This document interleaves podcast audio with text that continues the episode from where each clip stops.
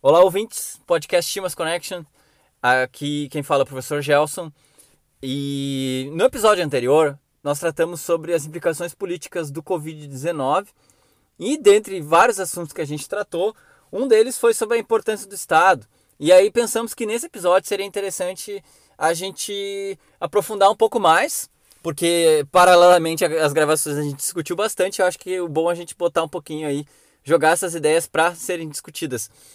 E uh, para começar aqui, já jogando um pouco de querosene na fogueira, uma, uma das vertentes políticas que mais eu vejo crescendo nos círculos da internet é o anarcocapitalismo. O anarcocapitalismo, basicamente, do que eu vejo assim eles defendendo, né? Eu nunca li nada concreto, nenhuma teoria sobre o anarcocapitalismo, mas defende que o Estado ele só atrapalha né? E o anarcocapitalismo defende que, em vez de existir Estado, as pessoas iriam se auto-organizar dentro de instruções priva instituições privadas, como se tudo fosse um, um, um tudo, todos os serviços fossem pagos, né? Então, por exemplo, ao invés de tu ter um sistema único de saúde como nós temos no Brasil, ou todos teriam planos de saúde.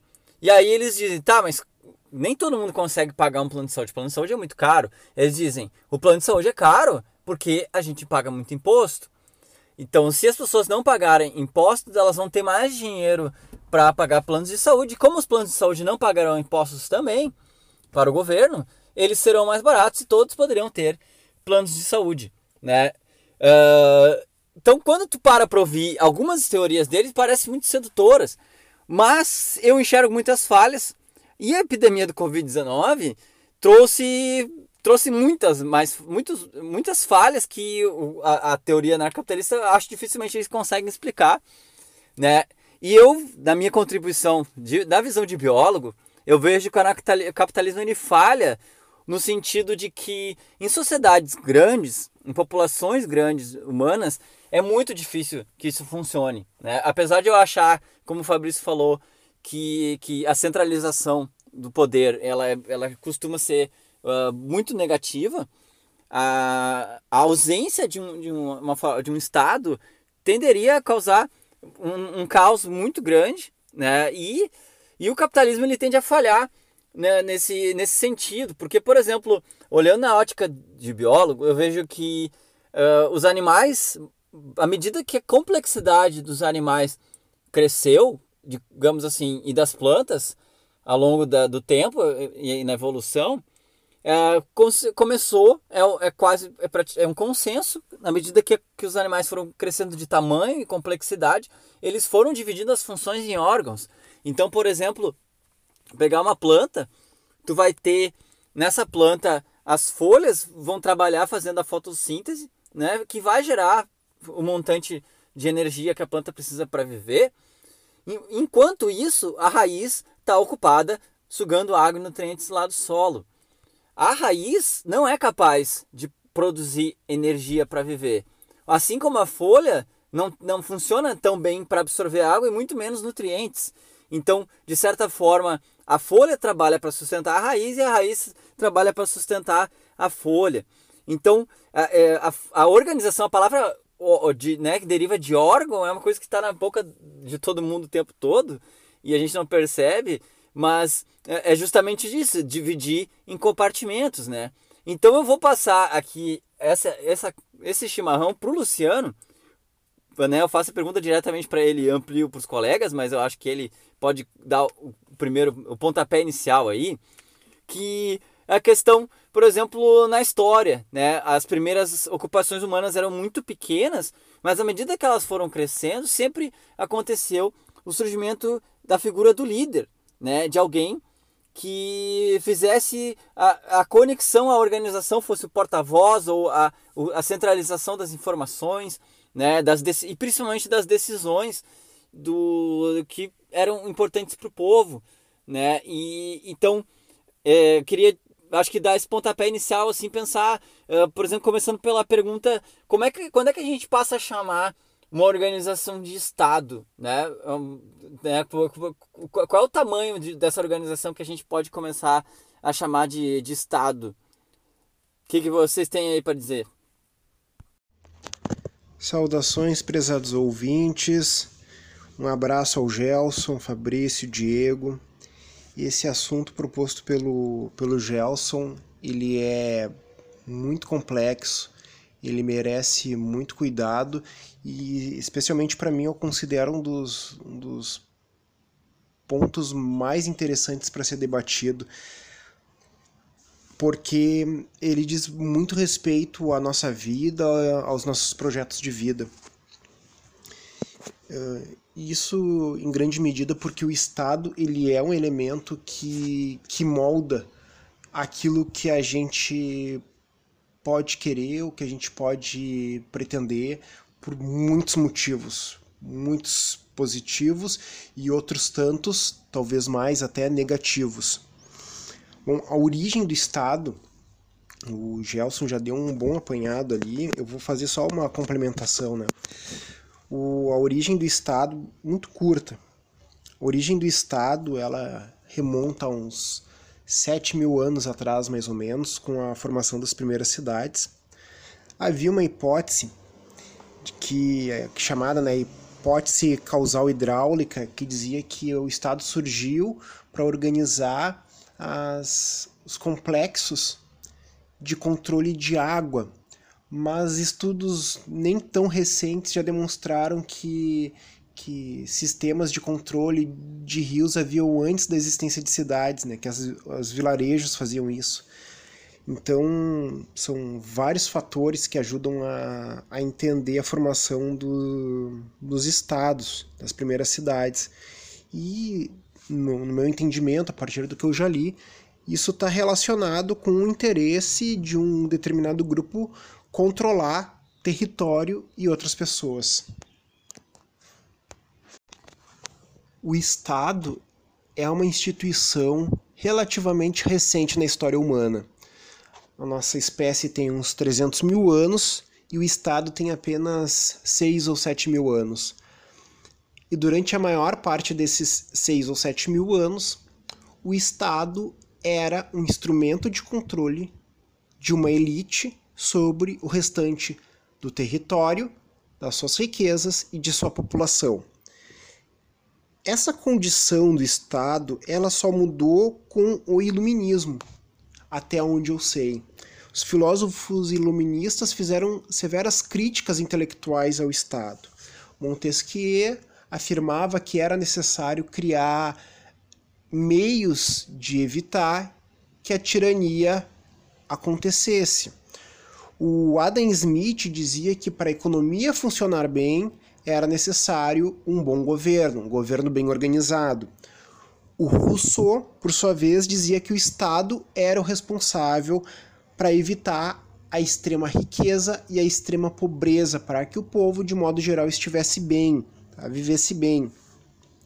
Pois bem, o Estado, a partir da crítica iluminista, ele deixa de ser pensado como um patrimônio real, como um patrimônio dos príncipes, e passa a ser entendido como um instrumento para o bem da população. E isso vai se efetivar, de fato, nesse no período que começa com a Revolução Americana em 1776, que passa pela Revolução Francesa e que chega nas independências das Américas, no, nas primeiras décadas do, do século XIX. A partir de então, o Estado já não é mais um patrimônio do rei e passa a ser o meio de poder do povo. O povo passa a ser o soberano como surgiam as cidades que foram as primeiras formações estatais. Elas surgiam em vilarejos localizados em terrenos férteis, onde os rios eram controláveis, que ficavam a meio caminho de várias regiões. Foram nessas regiões em que a produção aumentou, o comércio aumentou, a população aumentou e um determinado grupo conseguiu manter o controle sobre esse território. Quem era esse grupo? Tem um, um autor que eu gosto muito, Michael Mann, que ele levanta a seguinte hipótese. um, o grupo mais antigo do vilarejo, as famílias mais antigas do vilarejo em questão, elas eram consideradas as proprietárias da terra, as donas da terra, e na medida em que outras vilas enfrentavam problemas de produção, essas pessoas fugiam e iam procurar proteção e possibilidade de trabalhar nessas vilas férteis, onde a terra era fértil. Elas se tornavam clientes dos, dos donos da, da, das terras. E foi dessa forma que as famílias mais antigas acabavam recebendo obediência e as contribuições por parte das famílias recém-chegadas. Essa é uma hipótese muito interessante para entender a formação dos grupos que dominavam as primeiras cidades. A grande questão que surgiu, o grande debate que existe até hoje é: pois bem, o Estado serve ao povo, mas que povo? Todo povo ou só uma parte do povo? Com, essa, com esse questionamento, eu passo a bola adiante para os meus amigos aí. Em verdade, o que a gente tem visto é aquilo que Humberto Eco cunhou de frase a ser levada para o resto da nossa vida. Né? A internet deu voz ao ignorante. E eh, já existiam as pessoas que eram favoráveis ao Estado mínimo ou ao Estado nulo, existência de Estado. E muito bem colocado pelo Luciano a respeito da formação do Estado. Ele traz, ele inclusive coloca em pauta a história de como surge o Estado e eu mesmo não sabia dessa história. Eu tenho o estudo referente ao sistema jurídico, ao direito. Por quê? O direito ele foi criado para evitar excessos do Estado, proteger cidadão. Enquanto que muitas pessoas ainda têm o ranço de imaginar que elas têm que produzir para o Estado, em verdade, o Estado deve ampará-las, pois ele cobra por isso. E daí eu, eu faço um, uma digressão interessante no sentido da tributação, que é o que esses camaradas que falam em Estado mínimo mais atacam. Eles não gostam de pagar tributos. Eles vão lá na rede TV dar entrevista e dizem que se pudessem, tudo que eles conseguem, eles vão sonegar. Igualzinho fez o Bolsonaro alguns anos atrás. Inclusive, Xará, conselho meu, conselho meu e eu faço. Eu sonego tudo que for possível. Se eu puder não pagar o negócio na fiscal, eu não pago. Que o dinheiro vai pro ralo, vai pra sacanagem. Você, para reformar um emissário aqui, 30 milhões, tu pega dinheiro lá fora. O dinheiro que entra aqui só vai pro ralo. Agora, se vai para pagar juros das dívidas externas, para banqueiro, tá na cara que a cúpula, a elite brasileira, aplica lá fora. É. E eu explico que é importante que a pessoa entenda o motivo de existir tributo, o motivo de existir o Estado. Então, como o Luciano falou, o Estado antigamente ele era tirano e houve uma crítica muito forte e tornou o, o Estado o povo, que é soberano e vem o direito para proteger o povo, porque o Estado tem o poder militar. O direito entra com tributos para fomentar o segmento da economia, onde tu beneficia alguma coisa, algum segmento que tu tem maior necessidade para aquela situação que está sendo vivida, em detrimento da dificuldade de outro segmento. Aí de exemplo, a gente tem assim, no Brasil, a nossa indústria é fraca e o nosso produto é caro. Se a gente compra da China, importa e tudo mais, sai mais barato, todas as taxas de importações e tudo mais, uh, comprar da China do que comprar do Brasil. A tributação vem em cima do produto para te incentivar a comprar o produto nacional, para que fique muito caro tu importar dos Estados Unidos um iPhone e tu pense em comprar no Brasil. E é por isso que existe a tributação, é para isso que serve a tributação. Ela tem um cunho social, além da arrecadação. Porque ela vai arrecadar, sim, que é para manter o Estado. E daí vem o segundo ponto importante. Quando a gente paga tributo, a gente está dando para o Estado o capital necessário para que ele invista no que é essencial ao povo. E o que, que é essencial ao povo? A educação, a saúde e a segurança. Nessa ordem. E eu explico por que é nessa ordem. Porque o povo bem educado, ele não fica doente tão facilmente. E ele não comete crime, porque ele não está passando trabalho. Então tem que ser nessa ordem. No entanto, a gente tem um povo ignorante, no Brasil principalmente. É um povo que é, recentemente saiu de uma ditadura, recentemente entrou numa democracia e ainda está se aperfeiçoando, ainda não está sabendo lidar com a democracia. Ainda tem o ranço do passado, do, das grandes corporações, dos grandes generais e pessoas importantes que dominavam, etc. Porque tem gente que segue eles. Essas pessoas não se deram conta de que eles deveriam me servir e não eu servir a eles. E o direito entra na vida dessas pessoas justamente para delimitar a atuação desses poderosos, né? Aonde que, dando outro exemplo, quando uma pequena fábrica do Brasil começa a produzir carros com todo o material brasileiro, o Estado poderia, deveria fazer uma diminuição de impostos para essa fábrica nacional e para aquela internacional, aquela GM, que é lá americana, aquela Mercedes, aquela Audi, tu tem que onerar ela demais, a ponto de não tornar interessante ela vir para o Brasil ou o brasileiro comprar um produto dela, para que tu incentive o comércio local. E daí, agora, retornando lá no, no que o Gelson falou no início, essa paranoia, essa viagem dos caras que querem o Estado mínimo, se comprova absolutamente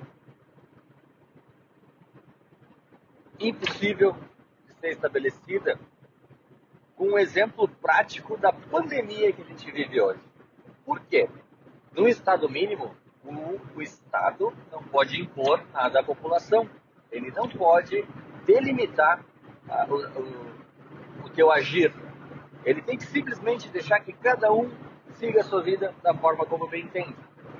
Aí se coloca nessa situação que a gente está vivendo hoje, onde tem uma parcela da população que está extremamente preocupada dentro de casa, usando máscara e tomando banho de álcool gel. E tem uma outra parte da população, que inclusive o presidente faz parte dela, que é anicéfala. Ela não entende que existe o problema de um vírus que paira no ar contaminar as pessoas. E aí, no momento que essa pessoa sai na rua sem máscara, sem proteção, ela é um potencial transmissor e ela vai afetar a vida daquele que está preocupado, daquele que tem uma saúde debilitada. E essa pessoa que está transmitindo, que está disseminando o vírus, que está indo a Porto Alegre querer apertar a mão de general para fazer propaganda política, dois anos antes das eleições, esse camarada ele está infringindo o espaço alheio. Ele está atacando o direito daquele que quer se proteger. E daí entra o Estado, cria leis, decretos e outros para dizer assim, olha só, eu estou dizendo que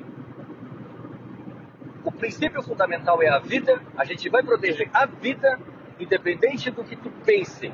E tu tem a obrigação de vestir uma máscara e de te proteger e de manter distância das outras pessoas. Se tu não fizer isso, tu vai pagar multa, tu vai ir preso se for preciso. Mas a gente vai proteger a vida. E não a empresa, não o capital. Isso vem depois. Essa é a premissa constitucional que nós temos. E a nossa Constituição, ela observa outras tantas regras internacionais, tantos tratados que o Brasil é signatário, que é justamente para proteger a vida. E é importante saber por que, que existem os tratados, por que, que existe essa proteção tão intensa da vida. É porque no passado se identificou diversos problemas em razão da não observância de direitos fundamentais personalíssimos. O indivíduo ele não era respeitado. O Estado tirano. Aí tu tem de exemplo desde a escravidão até o que Hitler fez com os judeus. E a população ela é facilmente manipulável por seus messias e acaba tomando atitudes impensáveis. E a gente imagina assim, como pode a Alemanha um dia ter vivido aquilo tudo que viveu, que todo mundo sabe que aconteceu? Como pode a Alemanha ter odiado outro ser humano? Os alemães odiavam outras pessoas iguais a eles, porque a pele não era da mesma cor, porque o olho não era da mesma cor, porque o formato do rosto não era o ideal, não era um ariano. E aí a gente tem Bolsonaro e outros que nos deixam evidente o quão a população é bocó, o quão a população é facilmente manipulável por discursos. Então é importante essa reflexão. Oi, oi, oi, salve, salve galera. Professor Fabrício, professor de Geografia, Direito Ambiental e Direito Urbanístico, cumprimentando a todos então. Indo já no embalo do Diego, que, que bacana mesmo essa temática que, que o Gelson veio nos provocar, porque é uma temática que ela vem complementando os anteriores. Então, se alguém não, não, não escutou os capítulos anteriores, convido então a, a, a, ver os nossos debates anteriores, que está bem bacana, e um realmente vem complementando mesmo o outro, e da forma minimamente complexa como é necessário a análise de, de qualquer abordagem, de qualquer fato social. Então, a partir dessa temática, necessidade de Estado ou não, eu venho com os dois grupos que defendem a inexistência do Estado, que são os anarquistas e os anarcocapitalistas. Quando a gente pensa nos anarquistas, nós pensamos num grupo em que diz que o Estado só está lá para garantir que os opressores continuem no poder. Então, o Estado está lá garantindo o status quo de, daqueles que já estão no poder. Essa aí é então, um, essa aí é então a, o argumento dos anarquistas. Enquanto os anarcocapitalistas, por outro lado, diz que o Estado está para atravancar o desenvolvimento humano. E que, e aí pegando a ideia do Hope, que chega a, a, a um extremo maior, que ele diz que se existe Estado, é socialista. Só o fato da existência do Estado, porque o Estado ele está ali para intervir na vida do indivíduo em defesa de uma coletividade. Portanto, existe Estado, é socialista na visão uh, dos anarcocapitalistas. Então, uh, frente a isso aí, neste ponto eu vou um pouquinho no embalo do Milton Friedman, grande pensador liberal, em que o Milton Friedman, Friedman ele não chama aqueles que não def que defendem a inexistência de Estado, ele não chega a chamar de estúpido, ele chama de ingênuos. Então eu vou exatamente nesse embalo, porque acredito eu, e aí uma, uma questão muito minha, do, do Estado ser necessário sempre. Mas a questão é: que Estado queremos? Qual é o Estado que precisa existir? E aí então a gente pode pensar uh, primeiro num, num, momento assim senso comum naquelas ideias de estado máximo, estado necessário e estado mínimo. Sendo que o estado máximo eu trago para ti o exemplo da família saúde, cujo o país é garantido pelos Estados Unidos. Para quem não uh, não está ligado, essa aí é a Arábia Saudita. A Arábia Saudita é um país que pertence a uma família, tanto é que tem uma galera que quer ganhar grana, uh, se muda para a Arábia Saudita porque ela não paga água, não paga a luz, porque afinal tu estás dentro da casa da família Saúde. Então, sim, tem gente que uh, voluntariamente vai se submeter às regras da Arábia Saudita para viver lá e conseguir juntar uma graninha. Bueno, esse é então um estado máximo, em que tu entra lá e tu tem que seguir todas as regras daquela localidade. E qualquer deslize que tu tenha, tu vai ser gravemente uh, punido e daí por diante. Estado necessário eu trago os nórdicos de forma geral a partir da social-democracia. E neles eu trago uh, eh, para vocês a Noruega, em que nós temos um país monarca, monárquico, ou seja, nós não temos ali uma república, uma res pública, uma coisa do povo. Res, coisa pública do povo. Então, nesse estado necessário, a gente pode até pensar que existe uma realeza, é um reino, e não uma res pública. E nem por isso aí vai ser mais ou menos uh, democrático. Nós também podemos pensar no estado mínimo nas Filipinas, em que as Filipinas uh, existe uma a, chamada política de remessas. O que, que é essa tal de política de remessas? Ela vai bem ao encontro do consenso de Washington.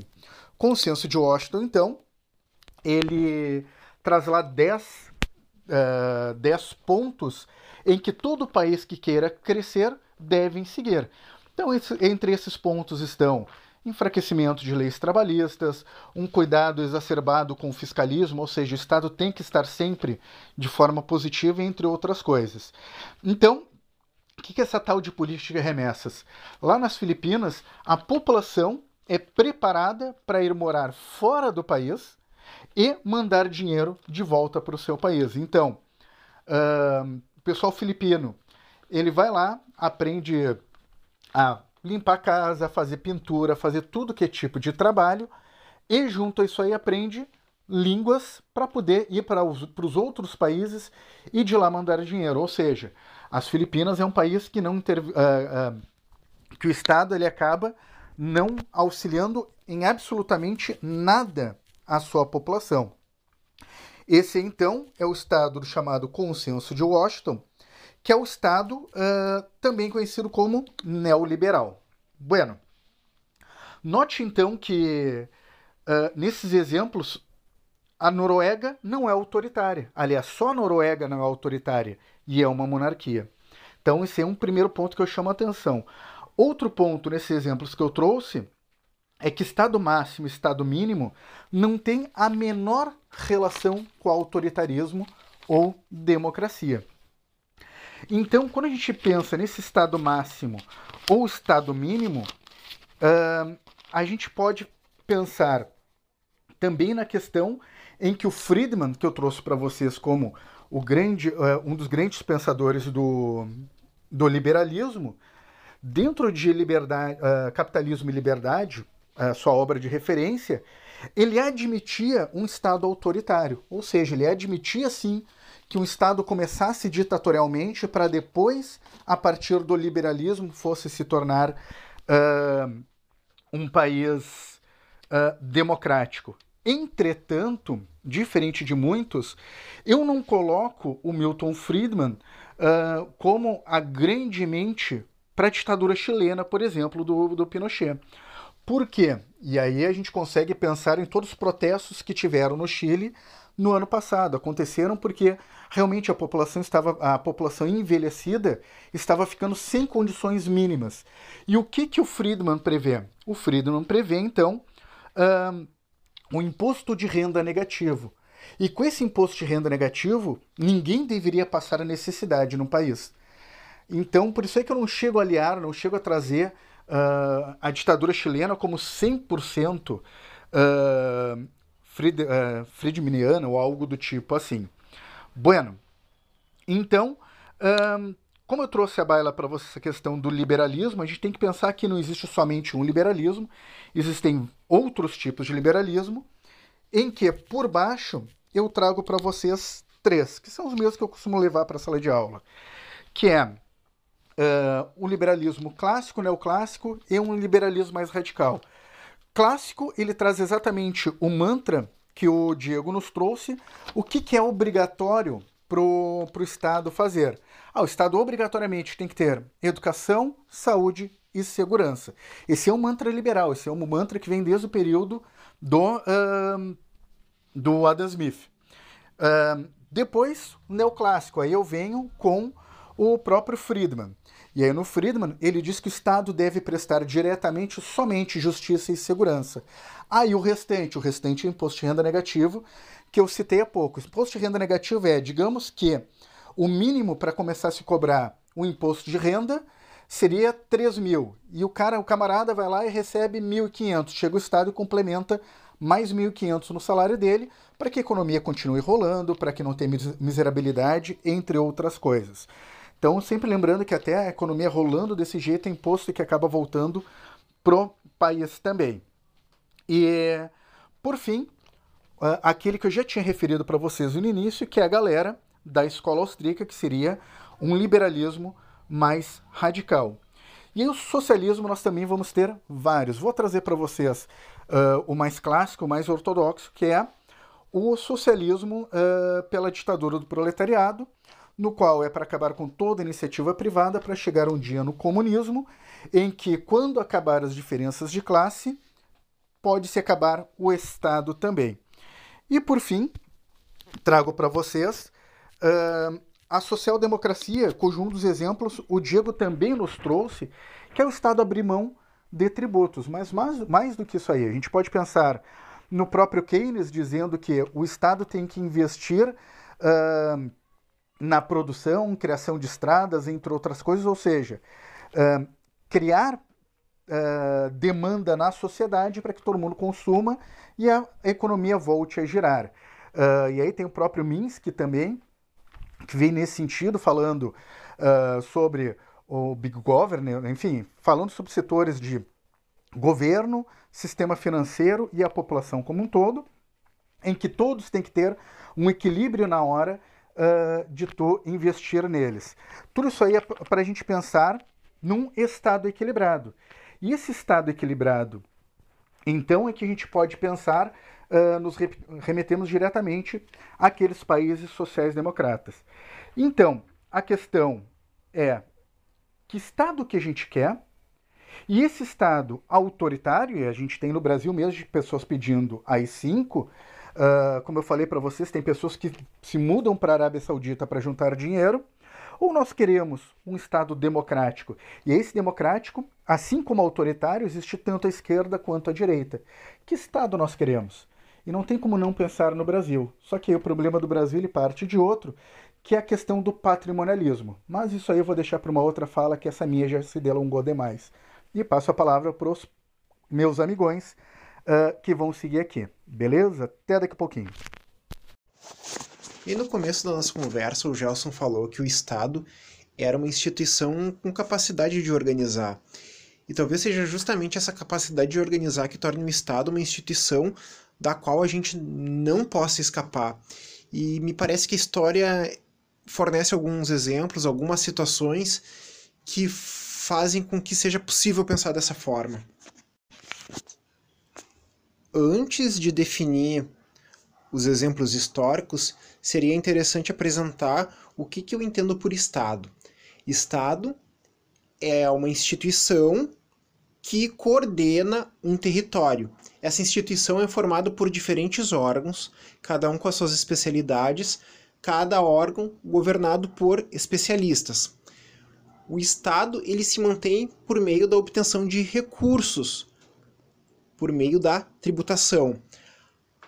Ao conseguir recursos externos, ao dispor de especialistas que atuam em diferentes áreas, o Estado é capaz de racionalizar recursos e fazer planejamentos de longo prazo e obter efeitos significativos, independente de quais sejam eles, como por exemplo, canalizar água do rio, criar exércitos ou criar um parque industrial.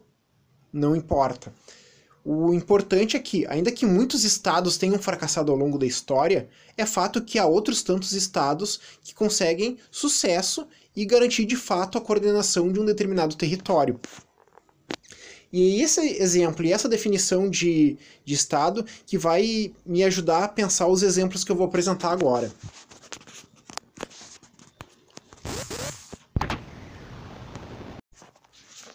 Dada essa definição do que é o Estado, agora eu posso apresentar os casos que vão me ajudar a defender a ideia de que é muito difícil prescindir do Estado.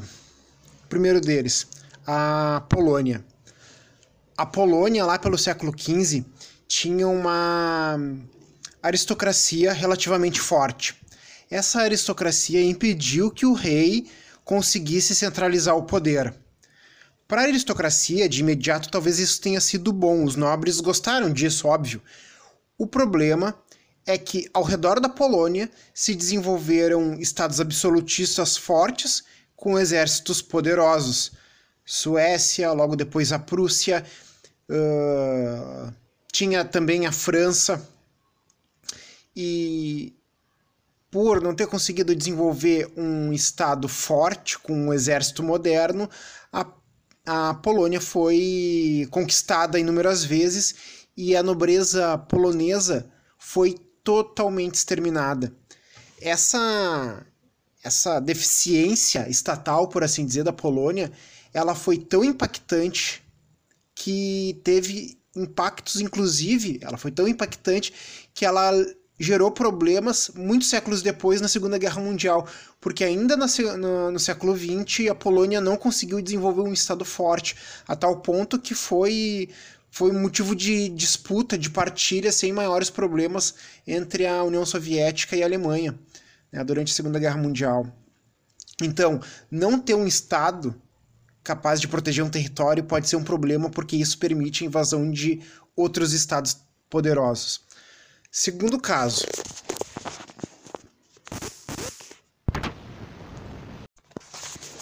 O segundo caso diz respeito à tradição socialista, a forma como os socialistas encararam o Estado. Durante boa parte do século XIX, as diferentes tradições socialistas viam o Estado como um problema. Por quê? Porque o Estado sempre foi um elemento de dominação de classe, né, dos grupos dominantes para o Marx, o Marx era um crítico do Estado. Ele dizia que o Estado era o balcão de negócios da burguesia. E para o Marx, o Estado precisava ser demolido, porque não haveria revolução sem a destruição do Estado. No entanto, um evento, uma experiência, fez com que o Marx repensasse algumas ideias. E esse evento foi a Comuna de Paris. Paris foi uh, foi conquistada. Aliás, a França no, em 1870 ela foi derrotada pela Prússia. E, a, e, o país todo ficou numa situação terrível. E na, em Paris, os, os, a população, os trabalhadores se organizaram e passaram a governar a cidade. Tipo, acabaram tudo que tinha de, de cargo estatal. E os trabalhadores, a população começou a ocupar esses postos de, de controle, né, de governo da sociedade. É, foi um, um ato de democracia direta. Tá? O problema para o Marx, que participou da Comuna de Paris, foi que essa forma de organização não teve condições de resistir à invasão posterior feita pela Prússia a pedido do governo da França o, os exércitos prussianos com facilidade invadiram pra, Paris. Por isso, Marx viu que era necessário ter um Estado forte para evitar não só a invasão externa, como também é, evitar a dominação por parte dos dominantes, dos grupos mais poderosos. Essas duas situações me ajudam, né, por fim, a apresentar o meu argumento. Em primeiro lugar, a falta de Estado ela pode ser um risco de invasão de uma outra organização que seja poderosa, tal qual um Estado. Não ter um Estado perto de outros Estados é algo realmente perigoso. A segunda coisa é, se o Estado sempre foi um elemento de dominação da classe dominante, haver um Estado implica na necessidade de disputar esse Estado. Porque senão, o grande perigo, como eu disse, é que as classes dominantes continuem a dominar. Não ter Estado nesse sentido, ainda mais num país em que, em que os poderosos, aqueles que têm dinheiro, têm muita força política, têm muita força de convencimento, seja pelo medo, seja pela grana, não ter o Estado significa abrir mais espaço para que os poderosos dominem e que com ou sem Estado os oprimidos não tenham condições de reagir. Pois é, Luciano, essas tuas observações são muito interessantes porque elas complementam com, com fatos históricos aquilo que, que eu enxergo das minhas observações, assim, porque o que eu enxergo é que, por exemplo, se, se a, porventura alguma coisa que acontece com as instituições que a gente chama de Estado, a tendência é elas começarem a ressurgir com o tempo, ou seja, o, o, o anarcocapitalismo que a galera fala, ele, ele iria funcionar por um período de tempo até que começassem a surgir estruturas de organização semelhantes ao que que a gente chama de Estado até se formar um, realmente um, um Estado. Eu acho que, eu posso estar falando uma bobagem, mas eu acho que a primeira forma de Estado é o líder, né? Acho que a primeira forma que, que, um, que um, da estruturação de um Estado é o líder e à medida que o, que o grupo vai crescendo, eu, tu vai, tu passa, uh, passam a ver outras, né, uh, outros líderes, outros representantes, mas uh, ao longo da história a gente vê que que a figura do líder perdurou muito tempo, né? ainda perdura com uma certa força em muitos países, é, mas, mas a, a, democracia foi se desenvolvendo, né? E aí, puxando esse gancho, assim, a, a, a gente ainda vive nesse sistema né, do, do, da mesa de negociação dos burgueses, que o, que o Estado ainda representa, mas a vantagem da democracia que fez com que a humanidade evoluísse em certos aspectos no, no último século é o fato de que dentre o, os pesos que eles têm que contrabalancear ali na mesa de negociações suja que, que eles têm ali está os votos das pessoas, né? Por mais que as pessoas possam ser enganadas e, e tudo mais, o voto ainda é um fator que é determinante para as decisões nessa mesa de negociações e isso faz com que a gente consiga evoluir em alguns aspectos como a gente conseguiu, né, de direitos sociais e etc, que a gente já citou vários deles aí. E uma coisa que eu queria puxar aí sobre isso que, que sempre me vem à mente quando é eh, quando fala de anarcocapitalismo são as, as ficções né sobre principalmente sobre mundos pós-apocalípticos e todas elas quando passa a fase crítica, digamos assim, onde o Estado ele acaba sucumbindo de alguma forma pela razão né, que causou aquela, aquele apocalipse da, da civilização como a gente conhece. E a tendência é sempre haver gradualmente a formação de um Estado, né, de, de surgimento de líderes e de Estados, e né, uh, suprindo a falta justamente daquilo que se desfez um exemplo que eu gosto de, de, de citar bastante quando eh, essas discussões acabam entrando em aula é o Walking Dead, que a gurizada assiste bastante. Pelo menos assistiam, teve uma época que estava muito em alta. E o Walking Dead, ele, eh, ele, apesar da premissa ser o apocalipse zumbi, que é né, algo completamente ficcional, a, a parte humana dele é, é muito bem representada, pelo menos nas cinco primeiras temporadas ali. E e, e, a, e o fator mais importante é que a partir da segunda temporada, da final da segunda temporada em diante, os zumbis passam a se tornar um problema secundário perante o, a segurança que tu tinha que ter em relação às, às invasões de outros grupos humanos, pelo recurso ali que geralmente era a própria uh, estrutura que tu já tinha montada para se proteger dos zumbis, ou como o teu, teu cercado, aquela tua terra protegida ali, né? E isso virava alvo de invasão de outros humanos, então havia necessidade de organização estatal, digamos assim, para manter a defesa, tanto quanto a manutenção das muradas, como pessoas armadas fazendo né, uh, rotinas de, de, de segurança e tal.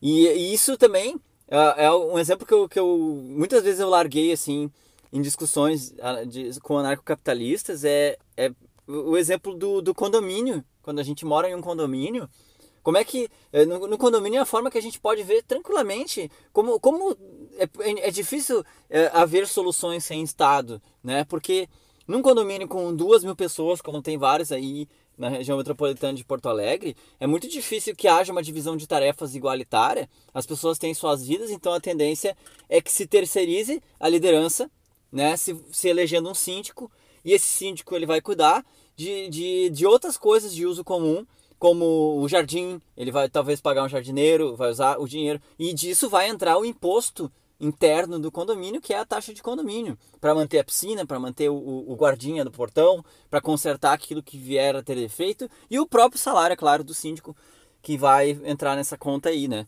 Então, é, é, é, é algo que, como eu disse lá na minha primeira fala, o, o Estado ele faz parte da natureza do algoritmo do, da sociedade. Eh, sociedade sem Estado é muito difícil de acontecer. Por mais que, por mais democrático que possa ser eh, esse Estado, ainda vai, a gente ainda vai necessitar de uma forma de, de Estado. E, e a frase mais é, comum da, dos ultraliberais, geralmente, né, é que quanto maior o Estado, menor é o cidadão. E, ele tem, tem alguns problemas no, no quesito de onde vai ser aplicado, né? Porque realmente uma forma de que eu aprendi para estudar política sem eh, dentro do, do meu conhecimento sem, sem ter tido uma formação formal em cima disso é justamente ir atrás e observar e ler sobre as experiências de outros países. Só que algo que eu aprendi depois de algum tempo, eu percebi que esse é algo que tem que ter muito cuidado na hora de fazer, porque cada país tem suas peculiaridades e, digamos assim, estão em diferentes estágios, né? Então, países como o Brasil, onde a gente tem uma desigualdade social muito grande e principalmente uma desigualdade de renda, né? Uh, que também é causada por uma desigualdade educacional, né? E então acaba fazendo com que o Brasil seja um país que não, não possa ainda experimentar o nível de liberalismo que, por exemplo, o que a Austrália tem. Né? Não, não negando que, por exemplo, a Austrália ela, ela é bastante liberal na questão das empresas e das relações trabalhistas, mas ela garante em várias instâncias um bem-estar social mínimo, né? que que é algo como por exemplo o aluguel social, né? Pessoas que não têm capacidade de estão passando por problemas financeiros, desemprego ou, ou algum outro tipo de situação, o governo ele, ele paga uh, o aluguel de casas para as pessoas poderem morar, né? E então, uh, é claro, o Brasil vive uma situação completamente diferente do que a Austrália, né? Principalmente na questão do quanto o governo pode gastar em ajuda social, né? Mas uh, esse é, um, é, uma das observações que eu tenho. Outra coisa que, que já entro aqui, já trazendo a crítica que, que é muito comum e as pessoas não percebem que em vez de jogar tudo fora a gente precisa repensar, é a forma da tributação, né? Porque a, a tributação ela é muito pesada em cima do, do brasileiro. Uh, médio, né? O, o, o, o cidadão da, da, classe média baixa e, e, e, o cidadão mais pobre, o peso da, da, do, do, da, das taxas é muito maior na, nas contas no dia a dia, né? Então, acaba fazendo com que o Brasil seja um, um, muito difícil de se adquirir coisas, sair, né, sair de um estado de, de, às vezes, de quase miséria, né? Pensar alguém que ganha um salário mínimo pagando impostos entre 20% e 40% nos bens que consome, fica bastante complicado, né?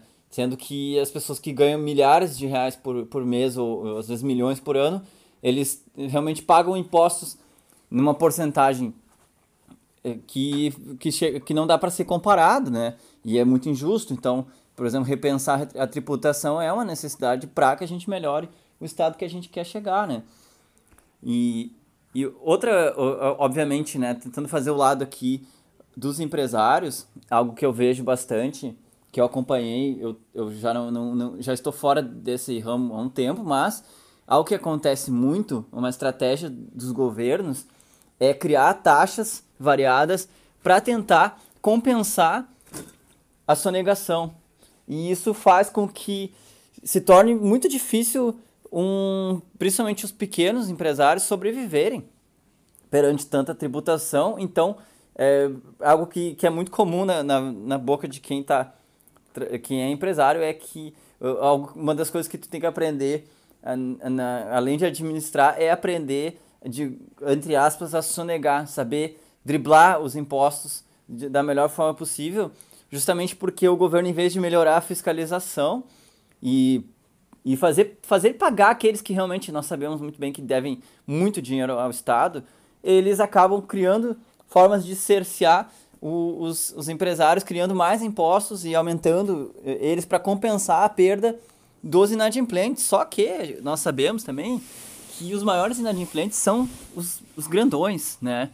E então é, são coisas que a gente precisa repensar para poder pensar na, num país melhor. Pois então, Gelson, na questão dos condomínios a gente tem aí uma questão bem, bem conceitual principio, uh, principiológica. O que, que acontece aí? Uh, o condomínio ele pode ser anarcocapitalista sim, não tem problema nenhum, não tem nada que vá de encontro ao anarcocapitalista dentro do condomínio. Por exemplo, nós temos a questão uh, de um contrato que estabelece relações privadas, uh, então prestação de serviço e tudo mais. Logo, não tem problema algum na num condomínio uh, de os conceitos anarcocapitalistas. O que vai sim de encontro seria o anarquismo. Aí sim, no anarquismo a gente teria uh, a população, cada um fazendo um pouquinho. Aliás, o primeiro assentamento urbano do Brasil foi em Porto Alegre, que era o que era não que é o Utopia e Luta, apesar de pelo que, eu, que me consta, Utopia e Luta não é mais aquela base uh, anarquista que foi, no início ele começou exatamente assim, com cada um do condomínio fazendo uma parte, uh, lavando a roupa geral da galera, cuidando do condomínio, fazendo até guarda na, na, na frente. Uh, então, Utopia e Luta, para quem não conhece, joga no, no, no, no Google lá, procura, que vale muito a pena. Esse aí sim foi um exemplo de condomínio anarquista mesmo, em que todo mundo fazia um pouquinho e ele se desgastou exatamente pelo que tu disseste, que as pessoas uh, foram se empregando, ou enfim, foram conseguindo, uh, foram tendo outras relações em que elas pararam de ajudar e foram terceirizando uh, as suas atividades. Bueno, então a questão do líder, e aí sim é uma questão muito do, do anarquismo, que é a questão da autogestão. Então, quando tu fala em anarquista, tu não está dizendo que cada um faz o que quer por si e daí por diante. Uh, a galera se organiza. A galera se organiza pela autogestão, é longe de ser bagunça, aliás. Pensar em anarquismo como algo uh, bagunçado é uma, é uma visão uh, bem, bem deturpada do que é o, o anarquismo. É bem pelo contrário. Anarquismo é a extrema organização, em que a galera se arruma por brigadas e tudo mais. Então, uh, por que a questão da, da, da, da inexistência de Estado não dar certo? Ela não dá certo pela falta de aplicabilidade de grandes escalas dos princípios, tanto do anarquismo quanto do anarcocapitalismo. Como assim uh, inaplicabilidade? Primeiro, vamos pensar pelo anarquismo. Anarquismo, os dois princípios básicos são fraternidade e autogestão. Aquela fraternidade que no dia a dia uh, o Estado utiliza a partir das questões de estado de bem-estar social. Uh, a questão de previdência e tudo mais, aquele que não tem mais condição de trabalhar e tudo, a comunidade ajuda essa pessoa, aquele que uh, seja então um idoso ou até alguém com, com, com pouca idade, mas que por algum motivo não está mais possibilitado no ofício, uh, a comunidade vai lá e ajuda essa pessoa. Isso é um princípio de fraternidade, isso é um princípio anarquista. Uh, e, e, claro, pô, se a gente pensar no mundo, principalmente na pandemia que nós estamos, uh, nós não teríamos a, a, fome que já assola o mundo há muito tempo, não teríamos países bloqueando a ida de máscara para outros países se tivéssemos fraternidade. Teria uma preocupação geral com todo mundo a questão da autogestão, como eu falei, auto-organização e tudo mais. Então, o mundo de forma geral, o mundo ele está acostumado com a hierarquia e com uma hierarquia muitas vezes antiética, de dumpings, entre tantas outras coisas. Quando a gente vai pensar nos princípios do anarcocapitalismo, nós pensamos no princípio da propriedade privada absoluta, Logo, eles chamam de propriedade, uh, propriedade privada. Entretanto, eu trago a questão absoluta exatamente para diferenciar a questão da propriedade que no Brasil é relativizada assim, ela tem que seguir uh, uma função social e tudo mais. E também pelo princípio da não agressão. E aí sim a gente vai no exemplo do Lu, mostrando que grupos acabam se juntando, se tornam mais fortes, até que um, algum grupo mais forte, e acabam nominando ele. Então, pela sociedade não estar uh, preparada para, em larga escala, uh, seguir qualquer um desses princípios, ou anarquistas ou anarcocapitalistas, o Estado é necessário sim. E aí, o Estado se fazendo necessário, é que fica a questão que eu trouxe na, na minha última fala. Qual é o Estado que nós queremos? Um Estado mínimo, um Estado máximo, um Estado necessário e todas as relações que tem entre, uh, entre esses Estados com o, uh, com as suas vantagens e as suas desvantagens, em que todos eles uh, passam muito pela questão de uma construção social mesmo. Beleza? Então era isso aí, galera. Professor Fabrício agradece muito. Falou! Pois então, e o Estado sendo necessário, eu começo com o primeiro conceito trazido por um grande autor dentro do, do direito constitucional e teoria geral do Estado, que é o Paulo Bonavides, e que ele apresenta na sua obra que o Jelinek afirma que o Estado é a corporação de um povo assentada num determinado território e dotada de um poder originário de mando. Então, olha só que interessante. Aqui uh, nós já temos uma ideia de que aquele determinado território, aliás, o conceito de território isso aí é um espaço geográfico dominado por alguém, aquele determinado território uh, ele vem de um mando originário. E daí que a gente vai pensar, originário de quem, por quem, aonde, e assim uh, podemos refletir também.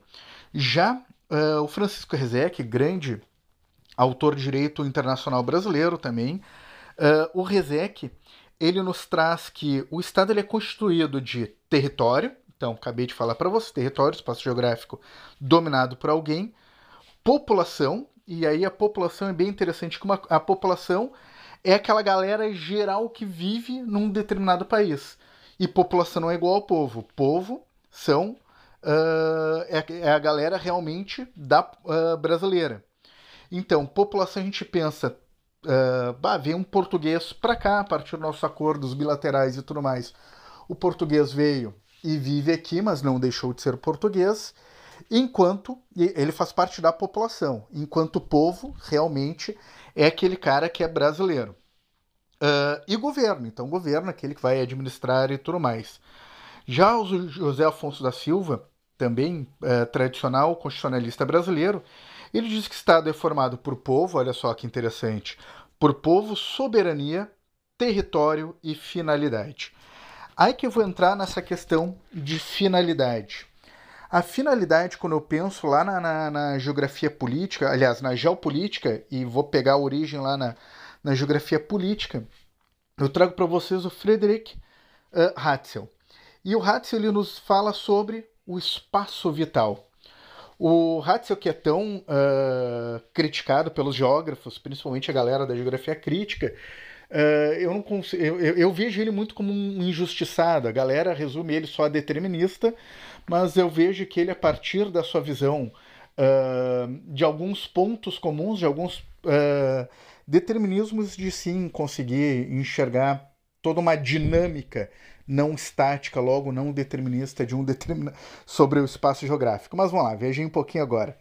Uh, o Ratzel, então, em seu espaço vital, ele diz que a função do Estado, a finalidade do Estado, então, a partir desse último conceito que eu trouxe agora do José Afonso, uh, o espaço vital ele tem que garantir segurança para a sua população e as necessidades da população, ou seja, a população tem que ter onde trabalhar, comer e daí por diante. Tanto é que daí uh, o Ratio acaba sendo utilizado uh, pelos nazistas e tudo mais sobre a ideia de procurar mais território, de aumentar a propriedade territorial, uh, entre outras coisas. Mas bem interessante, eu vou mostrar para vocês que a própria Constituição brasileira ela não foge muito disso que o, que o Hatzel traz sobre o espaço vital.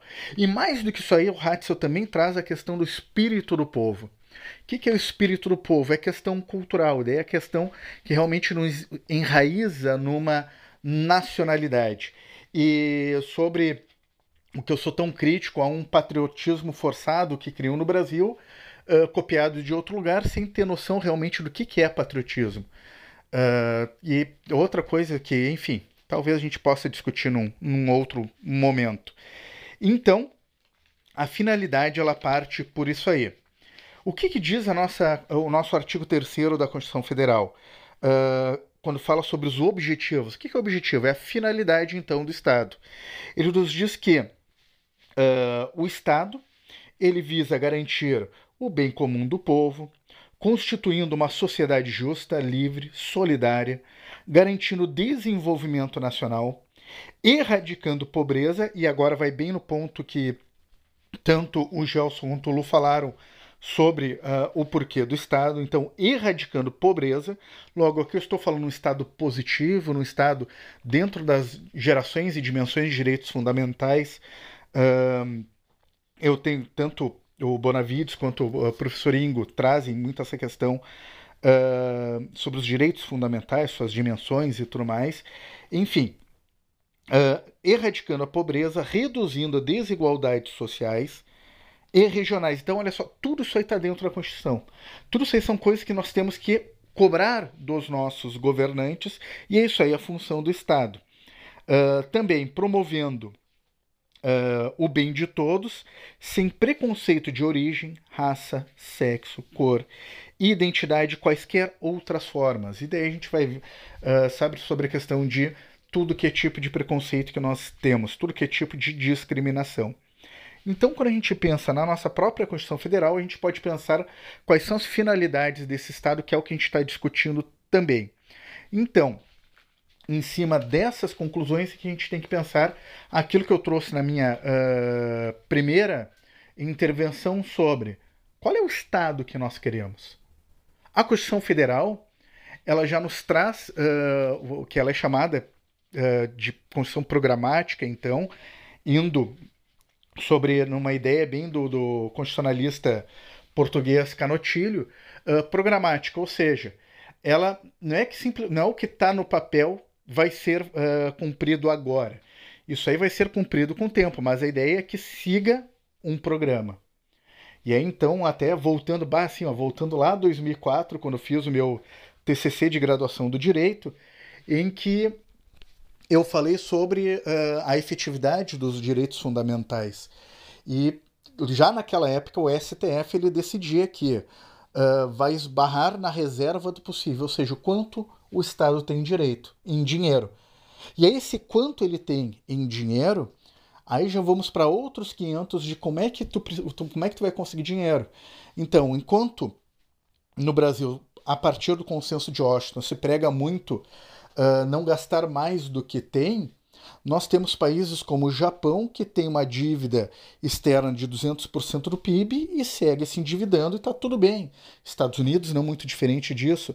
E aí, então nós temos uh, conceitos modernos uh, de economias não ortodoxas que vão nesse sentido também, de que querendo o Estado pode conseguir dinheiro, ou seja, que é uma falácia uh, comparar o Estado, o governo, um país a uma casa, a economia doméstica e daí por diante. Então, por isso que eu volto àquela minha primeira intervenção. Qual é o Estado que nós queremos? O Brasil, pela sua Constituição Federal, ele tem instrumentos para ser um Estado de bem-estar social, instrumentos legais. Aí depende do governo querer, dos governos quererem ou não. Mas qual é o Estado que nós queremos?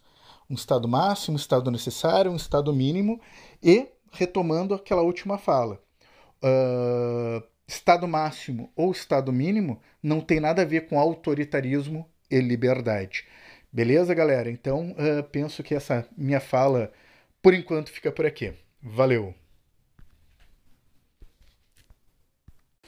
Muito bem, buscando dar encerramento na minha fala, eu quero pincelar um pouco de, do, que, do material que cada um dos colegas trouxe para destacar aquilo que eu encontrei de mais relevante, assim, até para conectar todo o assunto, que eu acho que ficou bem interessante esse episódio, como iniciando pelo Luciano, que falou a respeito de Estado considerado como opressor, né? o Estado como balcão de negócios da burguesia, que depois veio a ser revisado por Marx essa, esse fundamento, mas existe sim a necessidade do Estado para disputar e manter o território, o domínio, porque o poder capital tomaria conta dos oprimidos. Sobre esse aspecto, o Estado precisa criar política social com aquele recurso que ele arrecada de impostos e o Estado só vai se manter com essa arrecadação.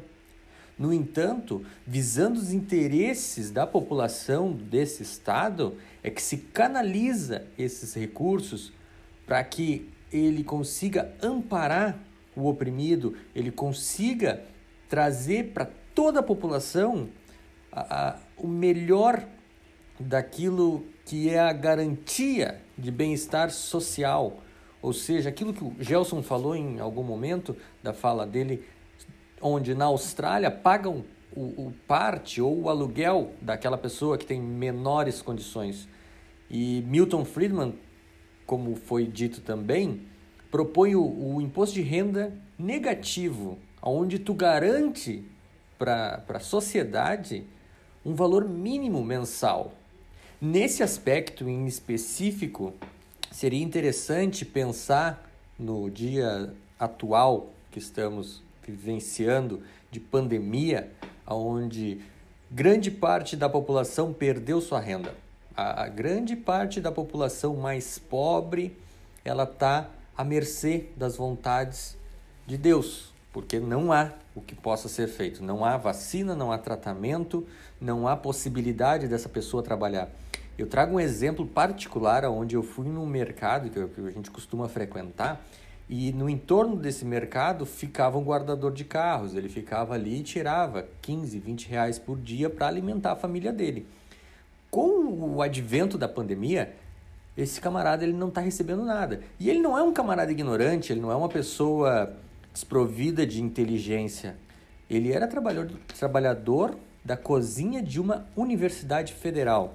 Uma panela de pressão explodiu na cara dele e ele ficou adoecido tá? desamparado pelo Estado, pois até hoje, se não me engano, ele me contou a história, foi em 2016 que esse episódio aconteceu, e até hoje ele ainda não teve garantido o direito de receber seus valores de previdência.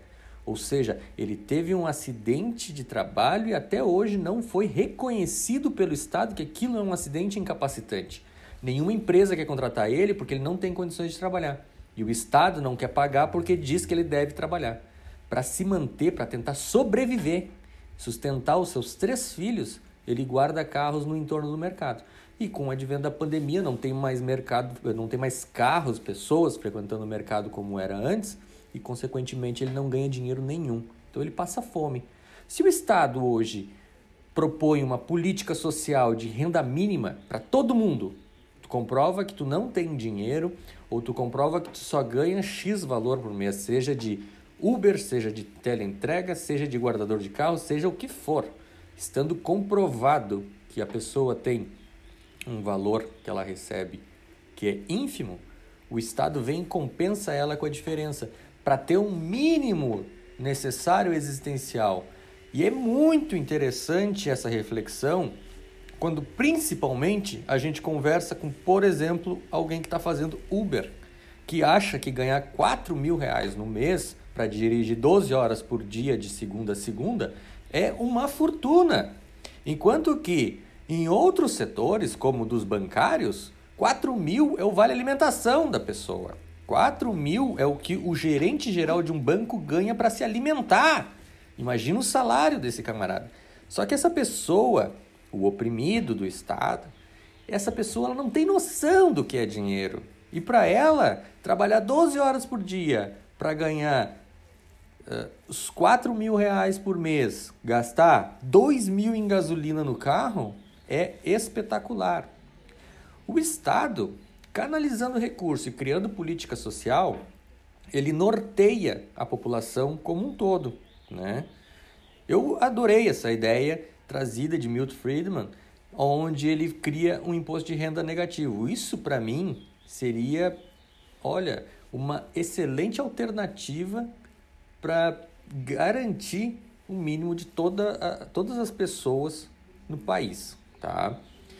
Passando para uma outra vertente, é sobre a tributação, que também foi comentada no, no, nas falas anteriores. E nesse ponto específico de tributação, eu gosto sempre de colocar de forma mais esclarecedora que qualquer ser humano é capaz de sobreviver, tá? comer, beber e vestir com 3 mil reais por mês. Se entrar 3 mil reais e tu não tiver nada para pagar, tu vai comer bem o mês inteiro, tu vai trocar, tu vai comprar roupa, tá? E tu vai beber alguma coisa e possivelmente ainda vai te sobrar dinheiro. Partindo dessa premissa, eu começo dizendo que muitas pessoas sequer ganham esse valor. Tem pessoas que vivem com salário mínimo, tem pessoas que hoje vivem com 600 reais que o governo está dando. E a gente descobriu que há pessoas que sequer têm CPF para receber os 600 reais e essas pessoas não ganham nem 600 reais. Imagina a vida dessas pessoas. Mas enfim, o que importa dizer é que o camarada que ganha 3 mil ou o cara que ganha 100 mil por mês, ele consegue sobreviver com 3 mil reais. Tá? Ele consegue se manter numa vida tranquila com 3 mil reais, comendo, bebendo e vivendo. No entanto, quando tu só ganha 3 mil, tu gasta os 3 mil. E a tua tributação incide sobre o consumo em nosso país. Então, se tu consumiu 3 mil, pelo menos 27% desse valor retornou para os cofres públicos por meio de tributos, certo? Enquanto que o camarada que recebeu 100 ele pagou 27% do que ele consumiu. E na conta dele sobrou 97 que não está incidindo esse imposto do consumo. Ele vai ter o imposto de renda, ok, mas do consumo não há. E quando o cara olha para a lei brasileira e encontra que a gente fala muito em direito tributário que o Brasil é sim um local bom para se ter dinheiro porque aqui não há tributação sobre lucros, lucros e dividendos. O que, que isso significa? Tu tem um patrimônio grande, tu cria uma empresa, traz o patrimônio todo para essa empresa, certo? Veja bem, tu não é empresário. Tu simplesmente tu tem muitos bens, tem muitos imóveis, muitos automóveis, casas que tu aluga, uh, em, salas comerciais alugadas, etc. Tu não, tu não é empresário, tu é simplesmente investidor. Tu cria uma empresa, tu coloca tudo para dentro dessa empresa e tudo que esse patrimônio gera de recurso, o aluguel que o cara paga 5 mil para manter aberta a lojinha dele, entra para essa empresa e dessa empresa tu declara como lucros e dividendos e coloca na tua conta de pessoa física e não vai incidir tributação, cara. Consequentemente, entra toda essa grana para ti e tu só vai pagar aquele percentual do consumo daquilo que tu utilizar efetivamente do dinheiro. Certo?